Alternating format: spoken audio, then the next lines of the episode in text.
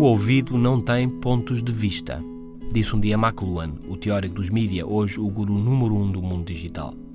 O ponto de vista, de facto, conforme as próprias palavras, ponto e vista, é a vista de um ponto, é uma perspectiva.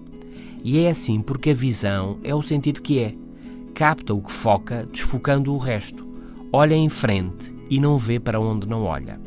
Isto parece óbvio, mas é relevante para se compreender o envolvimento no dia a dia com telemóveis e com a internet. Um envolvimento que corre ao longo de características sensoriais bem diferentes das da visão. Ler é algo adaptado ao sentido da visão, mas o texto não é mais a principal forma de comunicação hoje em dia.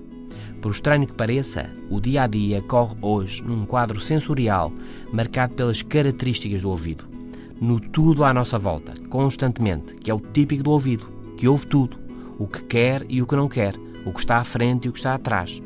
Fechamos os olhos e deixamos de ver, mas não é fácil deixar de ouvir.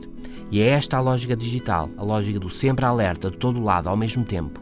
O ambiente eletrónico é a circularidade, o pensamento holístico, a descontinuidade, o tudo ao mesmo tempo que apela à emoção e à intuição.